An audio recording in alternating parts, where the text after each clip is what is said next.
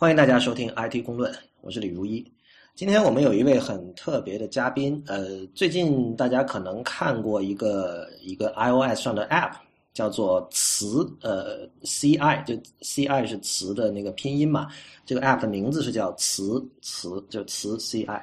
那么这个是一个帮助你去填词，这个词指的是唐诗宋词的词，是一个帮助你填词的一个 App。然后它是可以，因为我们知道这个在填词的时候有平仄这么一说嘛，这个声韵上。那么它首先它给了你一些示范，呃，告诉你每首诗是什么韵。然后同时呢，它给它有一套这种工具，可以帮助你在检查在检查你在填词的时候这个平仄是否正确。那么这个 app 之所以走红呢，还有个原因是它的设计上非常有特点，包括它在字体的选用上也很有特点，所以。呃，最近它成了圈中的一个比较热的一个话题。我们今天请来了词的这个开发者，叫刘洋。呃，刘洋跟大家打声招呼吧。大家好，我叫刘洋。哦，我是词词的作者。啊，你是读词词哈？对，因为它有个叠音的意思。哦，OK。所以呃，你其实是来 IT 公论的嘉宾里非常特殊的一位。特殊的地方在于，我之前对你是一无所知的。应该也不是，因为我啊，我可能听过你的演讲，在上海站的，就是对，有一个关于字体的。哦，OK OK，所以是这样，就是嗯，你先，你可能先介绍一下自己的背景吧。呃，我现在是在一家呃创业公司做电子阅读的，对，类似的产品。然后我是里面的 iOS 工程师，当然可能是唯一的一位。然后之前我是在家待了一年，然后开始学 iOS 开发，然后那时候做了自己第一个 app，就是现在能看到天气旋律闹钟，英文名 Weather Tunes。然后，然后我是靠这个 app，其实也上过新品推荐，就是苹果 App Store。然后我是靠这个 对找到了我现在这份工作。然后在这之前，我是在网易的一个网页游戏部门做一个网页游戏。嗯我是 AS 三的开发工程师。嗯，OK，呃，Action Script 就是 Flash 的那个，OK，嗯，所以你是你你你的教育背景是怎么样？你是学编程的吗？还是？对我应该算计算机专业出身的，就是我们算计算机里面一个小的再专业的分类叫数字媒体技术，但是我前两年的课程是跟计算机是一样的。啊，你说到这个专业，其实我有点理解了，就是说你们其实更偏有点偏艺术类的，对吧？对，我在学校里面学习了一些绘画和一些，比方做三 D 模型啊什么的。就你你们其实是学了编程的艺术系学生，可以这么去理解。没有没有，我我自己觉得我还是一个工科生。对。OK OK，因为因为你刚才讲，你说这个叫数字媒体什么技术，它其实叫啊啊 OK，数字媒体技术偏正式，那技术还是主干，明白？对。呃，但是就是说这这样的一个呃。怎么说？专业的名称会让人觉得哦，原来是这样的人，所以做出一个比较有设计感的 App，还是比较正常的一件事情。那么，比如说词词的这个设计和开发都是你一个人完成的吗？呃，对。OK，啊，首先是有一个我一个做编剧的朋友，他跟我推荐了词词，然后呃，当时他就说这个字体用的不错，然后我当时没有下，然后这两天那个知乎上有相关的问题，然后我就看到，然后我就发私信给刘洋。我问他说能不能来 IT 公论做一期节目，然后，呃，刘洋当时给我的一个回复，呃，你不介意我跟大家分享这个吧？我觉得啊挺有意思，而且这很能说明一些问题。我觉得就是刘洋先跟我说说，没关系，他可以来，但是要有两个情况要说明。第一就是词词的界面有几次被人指责为抄袭，那么刘洋说他自己也很矛盾，但是呢，他认为他认为客观上来说他确实抄袭了，但他觉得自己没有错。然后呢，他说。因为他有一直有关注我，觉得我是一个很注重版权而且很挑剔的人，所以希望先把这个情况告诉我。那么第二点就是，你说你不是一个很酷的程序员，这个是什么意思？等会儿我们可以讨论一下哈。然后你说你在开发社区并不活跃，然后这个技能树也很单一，呃，但是唯一可取之处是自认为一直坚持做个人作品。那嗯，我先说一下我的情况哈，就是固然我在网上呃。各种发言都会很强调版权，就我呈现出来的一个形象是不做盗版，然后很很讨厌做盗版的各种人。呃，但我觉得你说的第二点，其实恰恰是我特别在乎的，就是做不做个人作品。因为在那个之前，我们有两期的这个 IT 公论是专门探讨 Mac 和 iOS 上的独立开发者的。就是我们，我觉得就是现在的情况是在中国独立开发者这这这一层很缺人，你知道吧？因为我们知道现在大公司都需要这种，比如说 iOS 开发者。那么他们如果去大公司工作，也能拿到很好的薪水，所以有很多人就被吸走了。其实我们上期采访的江江，他自己也承认，他就属于这种情况。就是本来他他在学生时代是写过很多独立的 Mac 软件的嘛，然后后来他就是出来之后，他就去了去了 Trotec，后来去了 Opera 工作。然后这其实是很可惜的，你知道吗？这其实跟我们有时候讨论的这个中产阶级这一个人群在社会中的地位有点关系，就是说。很多时候，其实，比如以美国的例子来看，哈，独立开发者，他们催生了无数的创新的。比如我们知道最最有名的例子，像 Pull Down to Refresh 这个 UI 手势，就是当年 Lauren Brichter 还是一个独立开发者的时候，他做出来的。然后，同样我们看到像像 Tweetbot，像很多，包括像瑞士的这个呃 Sylvia Rizzi 做的那个 Reader R E E D E R 那个 RSS，这个我很喜欢，对对，就这些，你看这些都是。它是引领了某一种风潮的这样的一个，呃，在在 UI 设计和开发上引领一些风潮的这样一些 App，它都是独立开发者做出来的。所以我其实我们这个节目呢也非常关注独立开发者。所以你第二点你说到你一直坚持做个人作品，这个使得我觉得就单是这一点已经很值得聊一聊的了。就你背后的一些想法。那我想先说一下关于抄袭的事儿哈。首首先我我并没有看出你抄袭了谁，比如他们说你抄袭了谁呢？啊，有一个日本的色谱网站的，啊，你说日本传统色是吧？对对对，他说我的全部词牌界面非常像那个网站。对这个我我第一眼看到我也有这个感觉，因为就我做的那个唐茶，唐茶这个名字就是从日本传统色上来的。哦，这倒我还不是很清楚。对，所以所以那个站我很熟，呃，然后我我看到我也看到那个词牌的界面，第一眼我看到确实跟那个很像，呃。对，这除此之外呢，还有什么？呃，还有比方说，我那个词间的，就是词间堆的设计，就是跟那个 Bamboo Loop 很像。哦。就是有一个 App 也是这样的一个设计，然后包括可能其他的 App 我也看到过，就是我确实也是从这上面看的，看到觉得它很好，所以才用的。嗯嗯嗯嗯。那你呃，对你像你私信里跟我讲说，你觉得你没错，这一点应该怎么理解呢？嗯，我是这么想的，就是我当时做这个的时候，我一直觉得它很小众嘛。然后这是，就是我在其他的地方也说过，就是我这个 app 是当时为了一个朋友的需求做的，就我想出来可能就不会太多人去用。然后，但是因为我一直对漂亮的东西比较在乎，所以我就想做的好看一点。然后我本身设计能力其实很弱，就是我 PS 工具用的很不熟。然后，其实我一直以来大量的作品都是在不断去找别人有没有可以模仿借鉴的东西。然后，我觉得这是一个很正常的学习过程。我自己也一直觉得我在学习，就是在设计这方面。所以，而且我当时在做这个的时候，我其实从头就开始给朋友在看，就周围的人也有做设计师的。然后我说我用的这个网站的这个设计，你们觉得可不可以？比方说我可以用它哪些元素？然后他们都说很好啊，很好啊。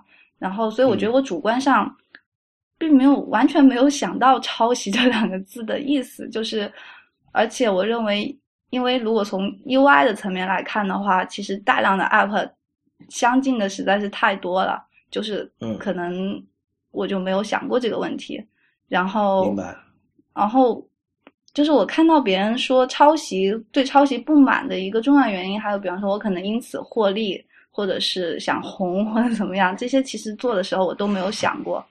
你这个缘起很有趣，因为你我记得你说是豆瓣上的一个朋友这个需求，能不能具体讲一下是什么样的一个情况？哦，对，她是跟我大学认识的，然后她是也是一个女孩，然后她从美国回来看我，我们在地铁上就讲起，她就问我最近在干嘛，我说还是写 app 呀。然后，嗯，他就会，因为在他们眼里面，程序员很酷嘛，好像很多东西都能做。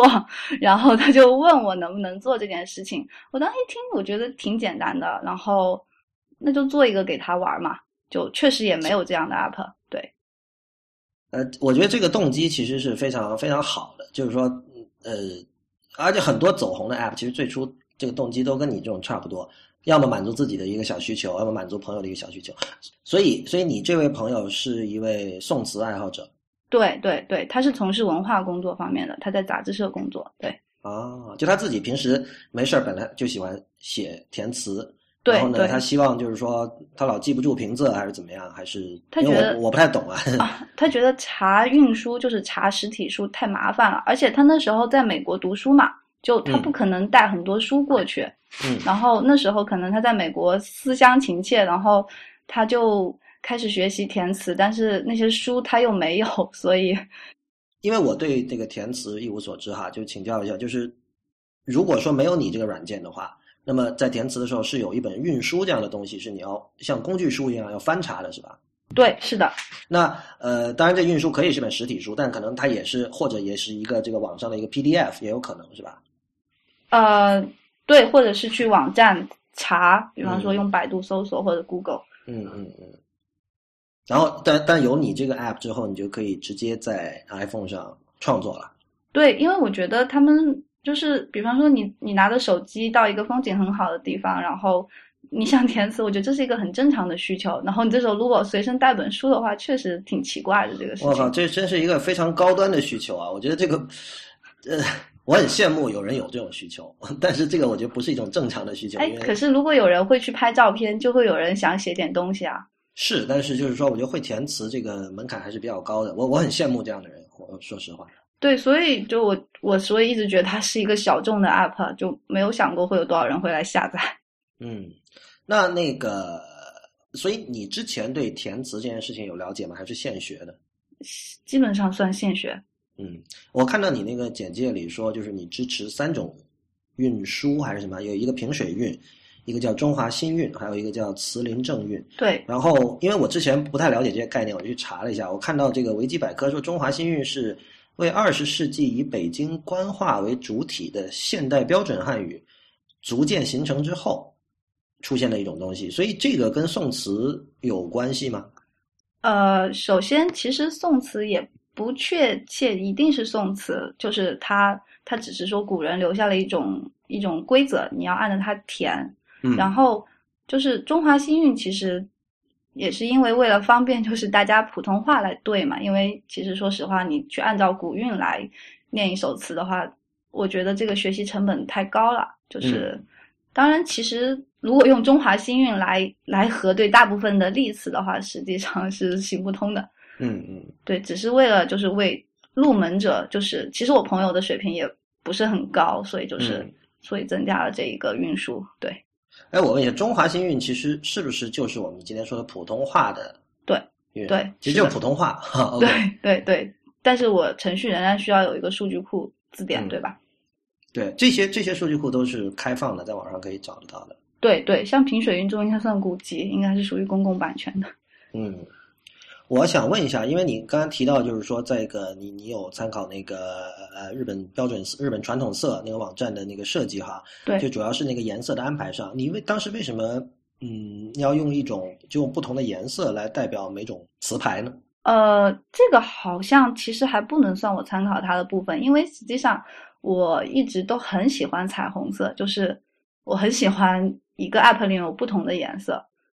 这个其实我前面的很多自己的作品都有这个元素。其实我真正我真正参考它，我觉得它做的很棒的地方，主要是它的排版，就是其实并不是颜色，所以而且我颜色已经全部都就是都换过了，就我自己全部都人人工调整过，用了很多传统中国传统色，而不是日本的。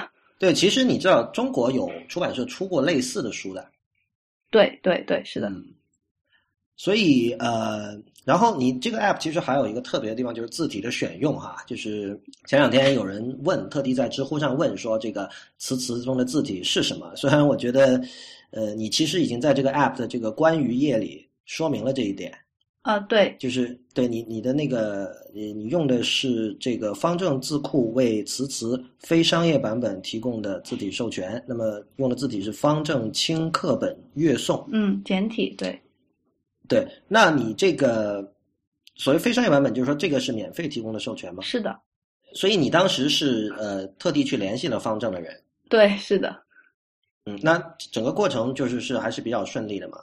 对，就是很出乎我意料，我觉得挺激励我的。说实话，就是 这个事情，因为我就直接从他们官网找到一封一个电子邮件，然后就贸贸然写了封邮件过去，然后他们就主动打电话给我了，就只是一个。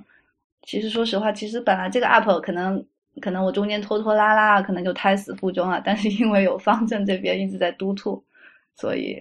督促是指，就是他们可能会来询问你的进度啊，会说啊，真的啊，真的，就是他的他有一个跟我联系的一个人加了我 QQ，然后我们还会经常聊天，然后而且他他真的很主动的帮我争取了免费授权，因为他当时我其实想收费的这个 app，因为它很小众嘛，我觉得很正常。然后因为他说他从来没有个人开发者向他们询问过这个事情，然后他就去帮我跟领导沟通或者类似的。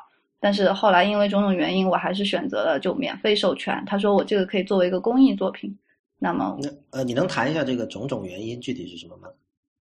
呃，因为我前面那个 app 就是我第一个 app 那个闹钟，它是一个收费的 app。它其实我觉得他作为我第一个作品来说，其实已经很不错了，因为他已经上过新品推荐，包括国外我也看到一些博客会去推荐他。但实际上他的收入并不是很理想。然后，所以所以上新品推荐对它的下载量没有，对它的销量没有起到太大的帮助，是吗？对，实际上它根本根本折合不回我的，就是我的劳动力成本。嗯，所以我就放弃了。那对于此次这个新 app 来说，我觉得就很难再去说我能够把那个字体授权的费用给抵消掉。嗯嗯嗯，呃，你能透露一下当时他呃要多少钱吗？呃，我我现在。隐约隐约记得大概是一年要四千，其实很低了。四千，对对对对，明白。然后这个授权是仅限于 iOS 版的，对，有没有这样的？就是比如说，如果你以后要开发一个 Android 版的，对，你还得另外再获取，对吧？是的。OK，那你当初是一开始就选定了方正轻课本阅送还是什么？啊，没有的，我现在是很正常，我会去网上去下一些 盗版的字体，就是我有试用过其他的字体。但是我第一觉得，其实可能那些，比方说网上流传的很多文件，其实它的版本太老，它的很多字不全，就实际上效果也不是特别好。然后哦，我我想说一下我的背景，就我我本来也做电子阅读，我对字体也很感兴趣，所以我才会关注您，对吧？然后就是，其实我我也接触过信黑体的一些。就了解过他们一些文章和背后的故事，我觉得做字体真的太 难了，就是很辛苦很辛苦。然后，然后因为方正的微博我是很早关注了，他们包括中间推出过一些呃个人的非商用的授权，只需要两块钱，然后还他们也做了一个什么方正显人的一个体的一个公益的活动。然后我觉得他们真的是蛮开放的，就觉得那看起来这也像是一个契机嘛，就是。以前做 app 没有认真考虑过这个问题，那那以前公司的东西就是接触到字体授权这块，那我觉得那我自己是不是可以这样稍微 做好一点，就是这方面。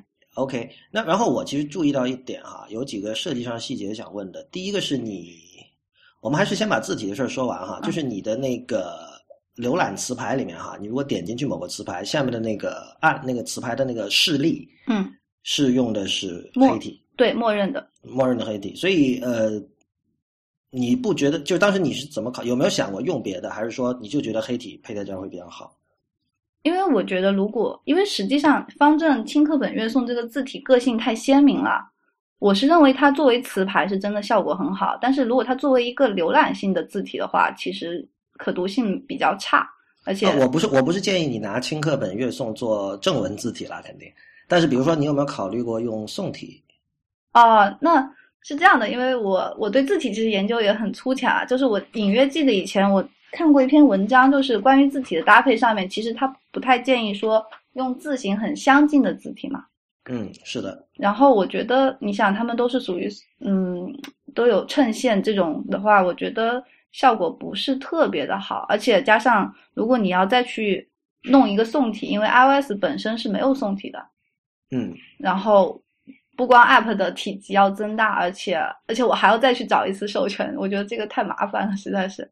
所以我觉得这这个我补充一点啊，就是我发现这个确实有很多的 iOS 开发者和设计师不知道，就是苹果其实是提供了一种方案，让你可以使免费的使用宋体，免费而合法的使用宋体的，有宋体有楷体，包括有很多在 iOS 上没有收没有预装的字体，你都是可以用的。哦，真的。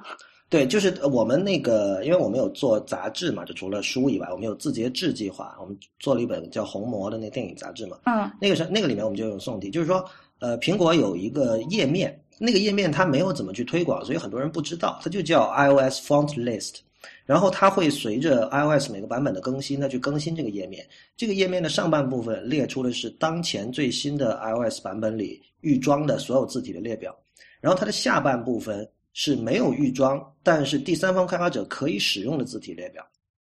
哦，就它其实有一种，它这个就是完全 poorly documented，就是它它没有相应的文档说明这个，但是，其实知道的人是知道方法的，而这个方法苹果也并没有，至少它并没有明面禁止，而且我们也使用了这个方法，苹果也没有说什么，就是下面的那些呃可以用但是没有预装那些字体，苹果在自己的服务器上都有放，然后你可以。开发者可以去调用，然后你让这个用户进入这个 app 之后，选择性的，你可以问他说你要不要下载这个额外的字体。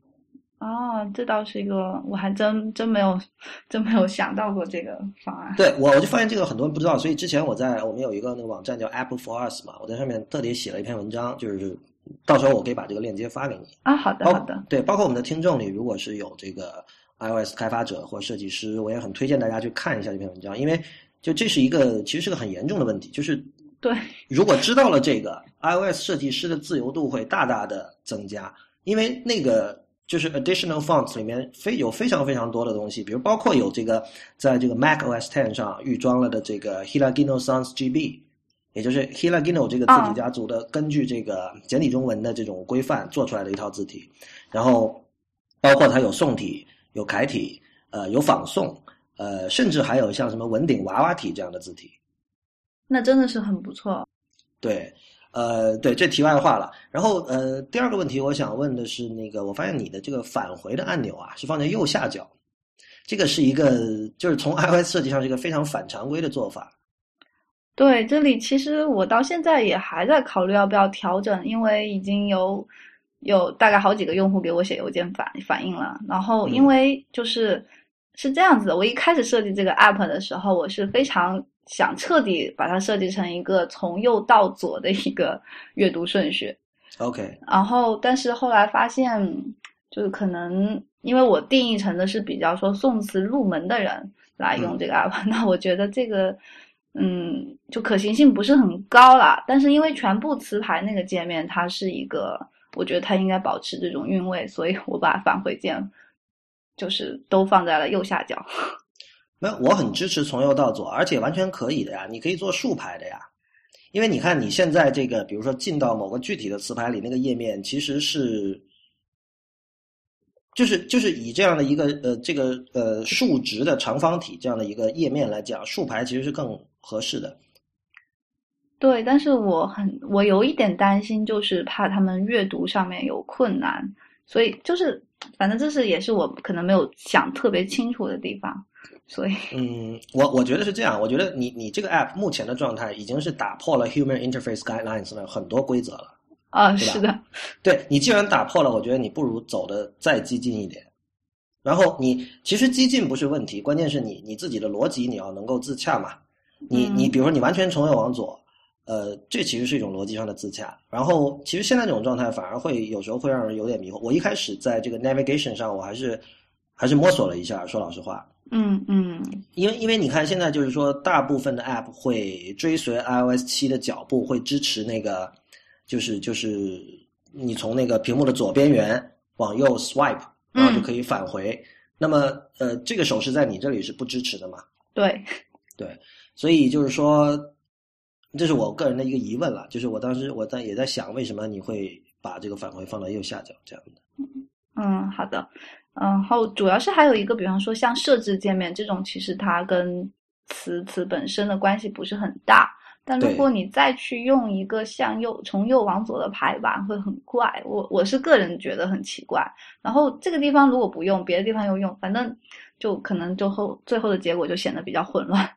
嗯，我个人是觉得，如果你比如说这个设置界面按照传统，就像你现在这样，然后你的这个呃 App 本身用从右往左，呃这样的并存也是可以接受的，因为设置它明显是一个是个另外的东西嘛。嗯，呃，你你刚才说你的那个闹钟软件是什么时候上线的？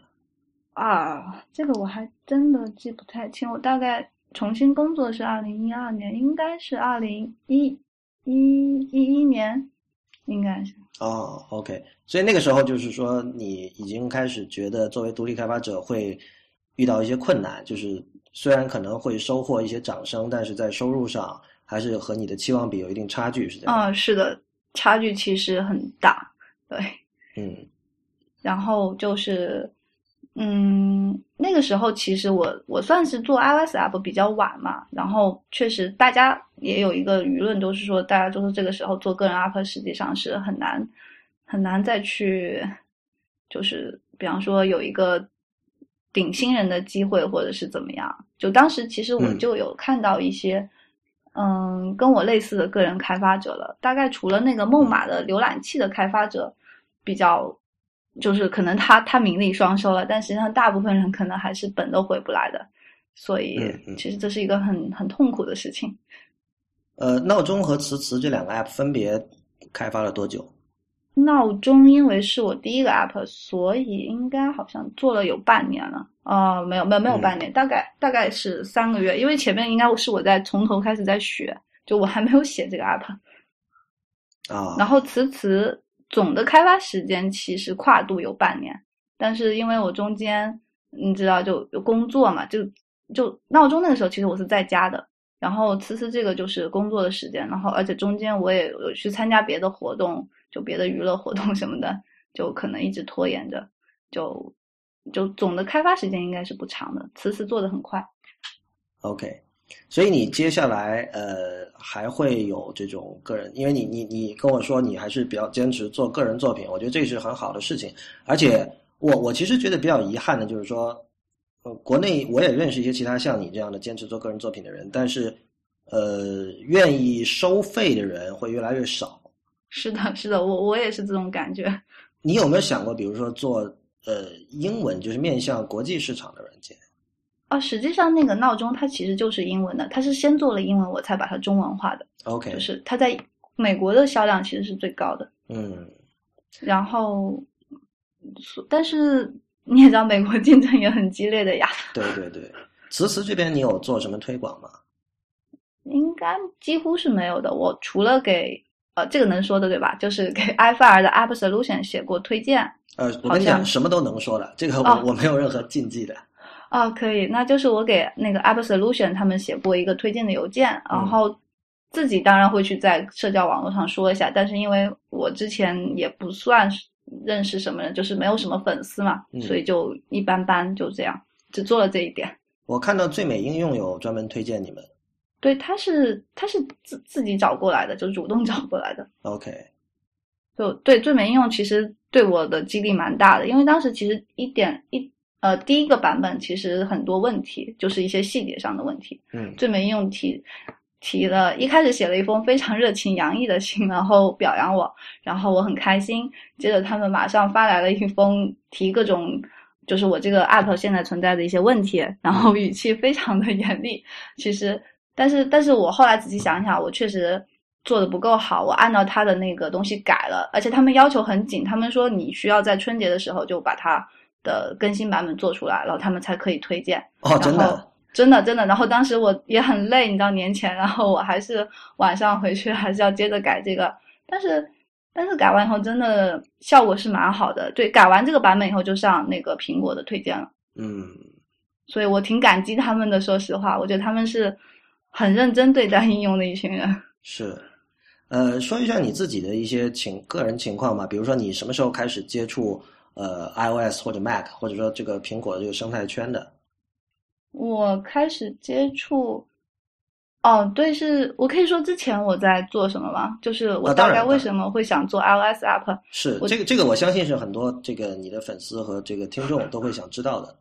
哦，对，我之前其实一直是在，我是豆瓣的忠实用户，我在嗯豆瓣很就是我很喜欢他们的豆瓣 FM，嗯然后那个时候我就想自己做一个第三方的东西玩儿，嗯然后然后那时候我是刚从网易离职，然后我是一个 Action Script 的程序员，对吧？嗯我就用 AS 呃 AS 三和 Flags 写了一个软件，嗯，然后我在上面做了很多，我觉得现在看起来也是很有意思的功能。嗯当然，这个 app 其实现在不能用了，啊就是，然后我就很想说，就是，呃，我为什么不能把它？因为有一些功能，比方说，你可以跟你的好友实时的来切歌来听，就是你可以听到他在听什么，是然后你可以对他进行表示。我觉得这个当时我真的玩的很开心，就是我周围几个人，就是我们整天就在玩这个东西，然后我觉得都你说这是用 ActionScript 和 Flex 写的对对对，他用 Flask 框架写的。？OK，然后就是就是真的，我们几个人玩的非常好嘛，就是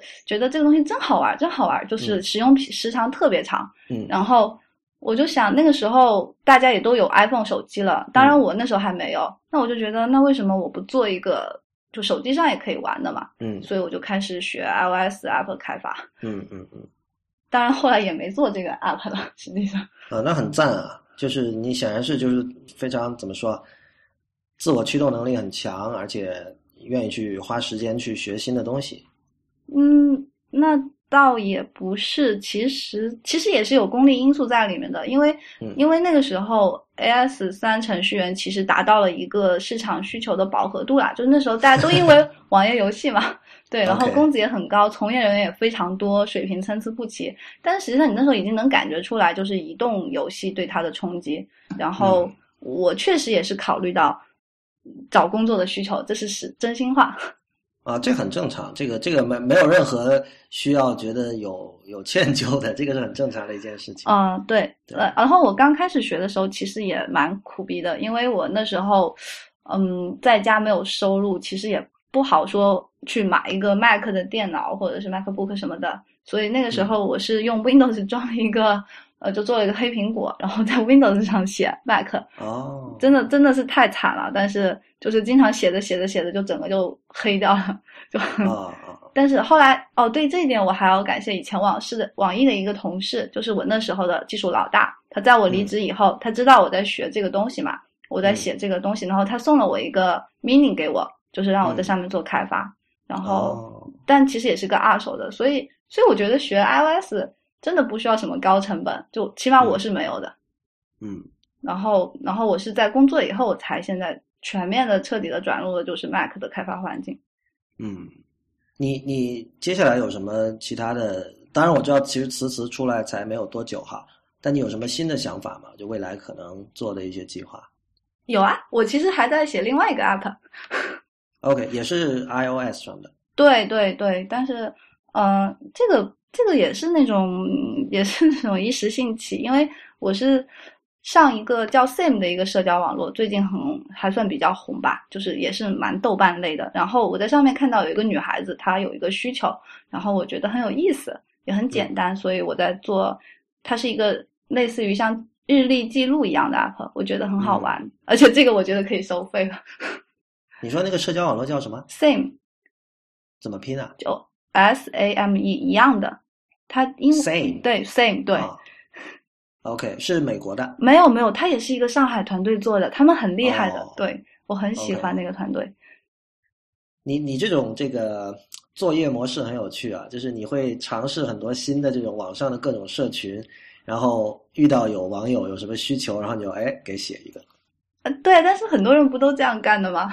啊，真的吗？哎，不能这样干的人其实是应该是越多越好的。嗯，我也觉得是的，因为因为因为我觉得她是一个，就是我觉得小姑娘很可爱啊，然后就是我有种我我大概有点小姑娘情怀吧，就是我觉得如果我能实现她的梦的话，那我觉得也是很好的一件事情，就、嗯就好像她许了个愿，然后我能帮她实现，我觉得太酷了，我靠！确实很酷。那个，我们谈一下，你你你能不能说几个你特别欣赏的 iOS 或者 Mac 软件？呃，iOS 特别欣赏的，我想想，我你前面提到的那个就是 ISS 阅读器那个 Reader，我很喜欢很喜欢。嗯对，然后然后我也自己去尝试写过它的折纸效果，但是我觉得我还是没有他做的好，他做的真的太自然了。嗯，然后，当然我也很喜欢唐茶了。好，谢谢。这个是真的，这个确实我因为要学习上面，就是他你们到现在为止，你们的开书动画，我觉得是做的最酷的，就是字节社的，就哦，是吗？那种那种隐喻很，就是那种动画的那种程度非常的优雅，让我觉得很舒服。我现在都没有跳出来。对对对对对，我我在做词词的时候就想也做出那种优雅的感觉，但其实可能还是有很多问题在里面。还有什么？啊，我最近对做的对，还有我刚刚提到的 same 对吧？然后其实我用的频率比较高，然后超级喜欢的是一款那个就是 I M 的叫 Line，就是韩国的。就是 Line 对 Line 我也有，我觉得它个性非常鲜明，我很喜欢很喜欢。对，那你但是但是 Line 的，我觉得 Line 不是以设计著称，它个性是鲜，我觉得它的个性完全是体现在 sticker 里面的。对对，但是我觉得这个不重要啊，就是你喜欢一款 app 就就不一定它的设计要非常的大胆创新，就是它整个整个感觉是统一的，然后让你感觉到非常的有说服力，就那种。啊，我完全同意你这个说法，就是就是 Line 其实是我是。在忍受着它的一些很明显的缺点，在用它的，就是因为你刚才说的这个这种整体感，还有你说的这种说服力吧。嗯，然后我想想，我最近还有，我最近好像不是特别的关注其他的 app，说实话，因为是忙自对忙自己的项目会可能时间占用的多一点。对对对，像不像以前那么会经常去无意识的去下各种软件，然后而且说实话。还有包括你上一期 IT 公论提到那个 Vesper，我也买了，然后我觉得它也是做的很优雅，但是，但是它没有让我一直用下去，所以我没有觉得它特别的让我觉得好。就是那个 App，说老实话啊，我觉得呃，跟创始人的这个名气有很大的关系。哦，是吗？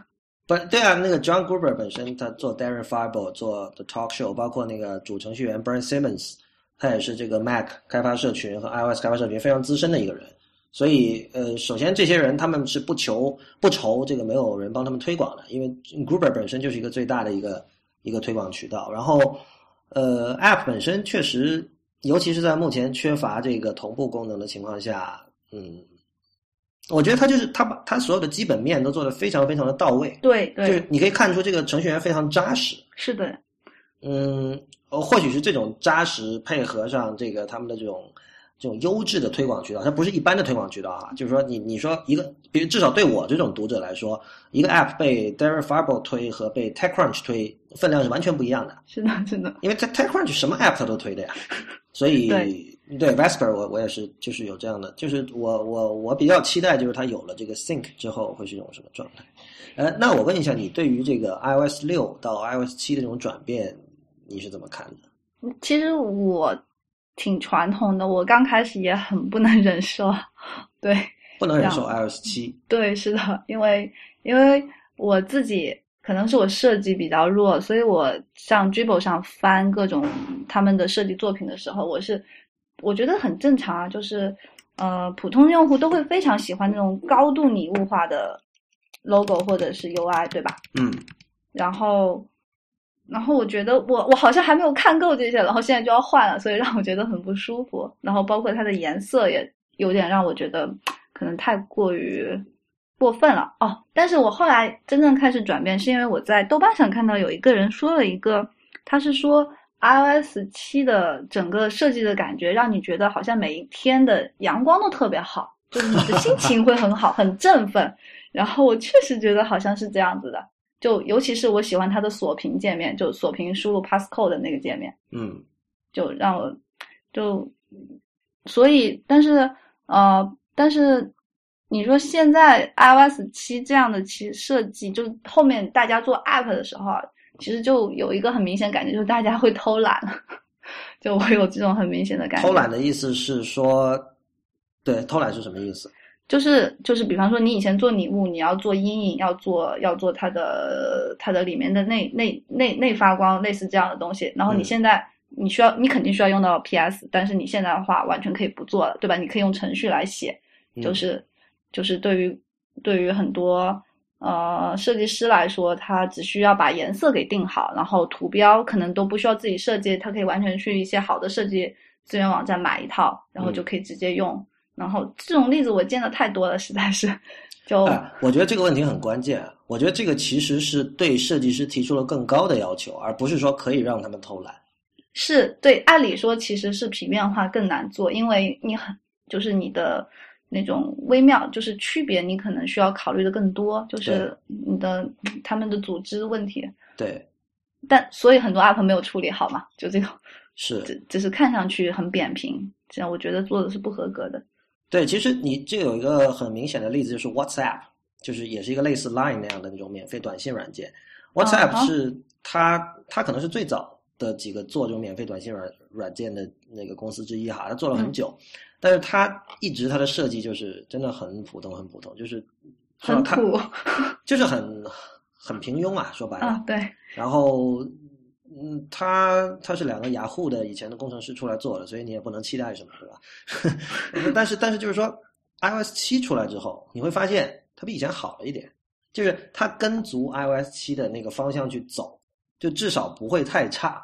啊，对，有这种感觉是。对，这其实就是你刚才讲的，就是，但我觉得这事儿有点像什么，就是比如说那个有一派人啊，他会喜欢用，比如说 iPad 上的那些呃画图软件，比如像 Procreate 这种东西。嗯，去画那种，比如画一只狮子，然后非常高度拟真的一只狮子，那些毛啊、毛发那种效果都都非常栩栩如生。嗯，但是这个其实是在用一种新的媒介上的新的工具去模拟，去试图在一个旧的秩序里做到最好。嗯，就是他是想用新工具做到以前我用画笔可以画出来的那种效果，但是其实新工具带来了新的美学的可能性，他并没有去探究。所以我觉得你刚才讲的也是一样的，就是说，呃，在这个需要高光、需要这种立体、需要阴影这样的一个世界里，其实所谓拟物拟物，其实你确实是在试图在一个数字空间里去营造一种呃实体世界的这种优质的质感。但我觉得 iOS 七其实是第一次，呃，应该说那个 Jonathan Ive 其实指指明了一个方向吧，就是说在这个。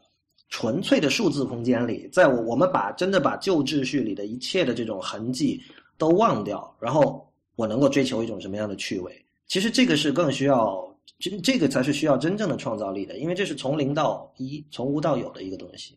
对对，我我一直很佩服他们在二十七上做的一些一些跟以前不一样的东西。嗯，前前两天我听那个 John Gruber 他们做那个 The Talk Show。就他他跟那个 TechCrunch 的那个 MG Sigler 就聊到一个 我觉得很搞笑的话题，就是他说不知道现在 Scott Forstall 用的是用还用不用 iPhone，然后不知道他用的是 iOS 六还是 iOS 七。嗯，对，确实你想，你比如他，我我真的非常好奇他会对 iOS 七有什么样的评价，因为你知道这个人是一毕业就去了 Next，就是当年乔布斯被开除之后做那公司，然后他是一路跟着乔布斯这么过来的。就 iOS 绝对是他人生的一个一个最大的一个作品，是他把 iOS 从无到有做出来的，而且他做的很好呀。你你现在你跟 iOS 七比，对我能感觉出来，对 iOS 作为一个程序员的 framework 真的写的非常的好。对啊，而且而且他是那种他不是那种就是呃只是指挥人们工作的那种管理层，他本身是一个非常牛的一个程序员，所以现在啪一下子他就是。被开除了，抛弃了。对，被开除了之后，那个 Gruber 他们就就就笑嘛，就说如果他现在要写个 iOS app，是不是还要去申请 iOS 开发者账号？这就非常搞笑。然后那个我我的那个跟我一起做 IT 工作那个 Real 说，估计他会用很多私有 API，就很多完全外面都不知道的，可能就他他知道。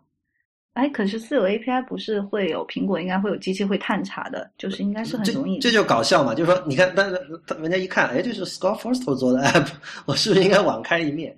因为他在苹果内部其实是两极分化的意见，有人很讨厌他，也但也有人对他很忠诚的。嗯，不过我觉得好像似乎我是就是自己使用和包括看到，就是我。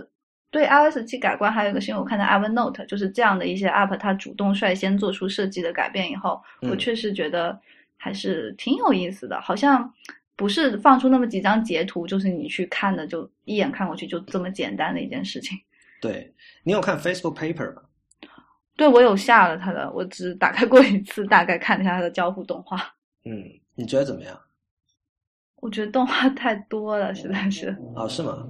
啊，然后就我我我我不知道，我还是有点搞不太明白，他有的时候上下那种，比方说我要看 detail 详情的时候的那种操作是什么样的，我有点记不住。然后其他的其实印象不是特别的深，而且而且可能因为因为一直要上 VPN 嘛，所以就嗯就我 Facebook 基本上是一种 荒废的状态，所以上面的很多信息其实都属于广告信息，所以这个也很正常啊。包括其实包括一些如果国外同学秀一些他们 party 的照片，其实我也不是很感冒，对，所以他就算做出这样的一个全新的设计的话，我作为一个普通用户来说，其实是没有什么感觉的。你这个观点跟我，因为我们之前有一期专门有一期节目讲 Facebook Paper，跟我当时的那个说的有点像，就是他其实是拿一个很漂亮的瓶子装了一个不怎么样的酒。啊、是的呢，它的内容实在嗯没有太多可看性。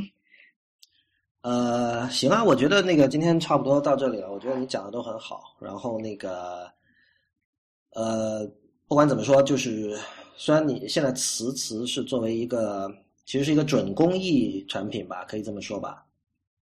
啊，我我我不知道它应该叫什么。没有，因为你你现在你你并没有加广告嘛在里面，然后你哦，我以后对我以后都不会加广告和收费的，因为这是跟方正的约定了。对，啊，OK，所以但但是还是希望就是呃，虽然可能呃不会带来直接的利益，但还是希望能够呃增加你在这个怎么说啊，让你获得更多的知名度，因为就是确实是一个很用心做的产品，而且也很有意思。呃，本身呃可能有的人会觉得这个设计上会有这样或那样的问题，但是总体来说，我觉得有这样一种，就像你刚才说的，虽然是小众需求，但是很特殊，之前没有人做，然后你把它做出来了，我觉得这就是一件很赞的事情。